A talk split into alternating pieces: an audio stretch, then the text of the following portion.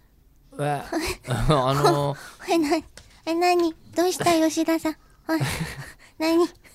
あのすみませんこの一日の間に中村さん幼児対抗したんですかえそんなことないよ。そんなことないですかあの大丈夫かないや幼児対抗ってさ、いはいしてる本人はわからないですよね、きっと。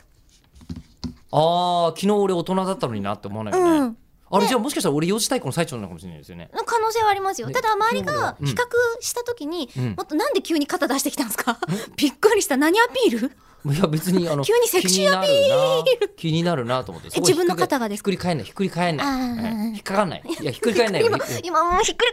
返んないを、もう混ぜ返した方が良かったのかな。いや、ちょっと待ってえ幼児対抗ってえ中村さんはいこのラジオを混ぜ返すって気で臨んでいらっしゃいますかうん、うんじゃ ねえよまあ確かに混ぜ返してるけれど、うん、えで私得意技だもん。そうね今ね、混ぜ返すのは何かというと,、うんえっと口を開くというイベントについてのはい。ことをねああるわけですよ毎回チケットを、えー販売させていただいて、うん12月の16日に、はい今回はなんと慶応大学理工学部の先生のはずです今、えおー前野隆先生にお話を聞こうということになりまして、そうか学部もラジオネ変わーんムのドロイドさんがまとめてくれたんですよお、す出発中止。幼児対抗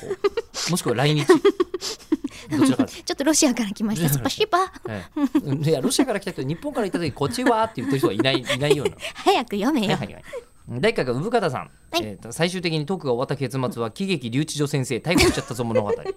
他人のドラマを生きている第2回は岡野谷先生、はい、えー言葉はなぜ生まれたのか、えーね、これ面白かったですね面そ白してかった第です3回は IT のプロ小原さん、うん。うんこの方にご紹介をね、この後していただくことになるわけです。ここで初めて付箋システムが導入これ来ないとできないやつですそうねですね、皆さんにポストイット書いてもらっております。で第4回はアドラー心理学に詳しい甲吾先生、はい。うん、そうねそして、えっと中村さんはアドラーの生まれ変わりなんですよっていう話になりました そうだったっけ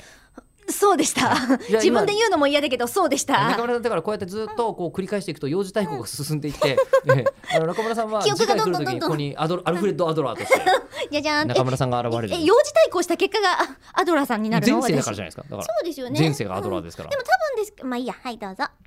混ぜっ返しあ混ぜっ返し飽きましたね大丈夫です。うんで第5回が漢字博士笹原先生とはい、これが前回でございます。成り立ちについて最終的に武田鉄矢の話で盛り上がったのも記憶に新しかったです、そうね、ええ人と人という字は支え合っているっていうか、そこを伝えたかったんじゃないんだぜ、ベイベーっていうね。うんなんか嘘だみたいな話になってましたねそうですね、それを人っていう漢字を覚えさせるための、えー、ゆきちさんの方便でしたよっていうね。 うんはい。そうだっけ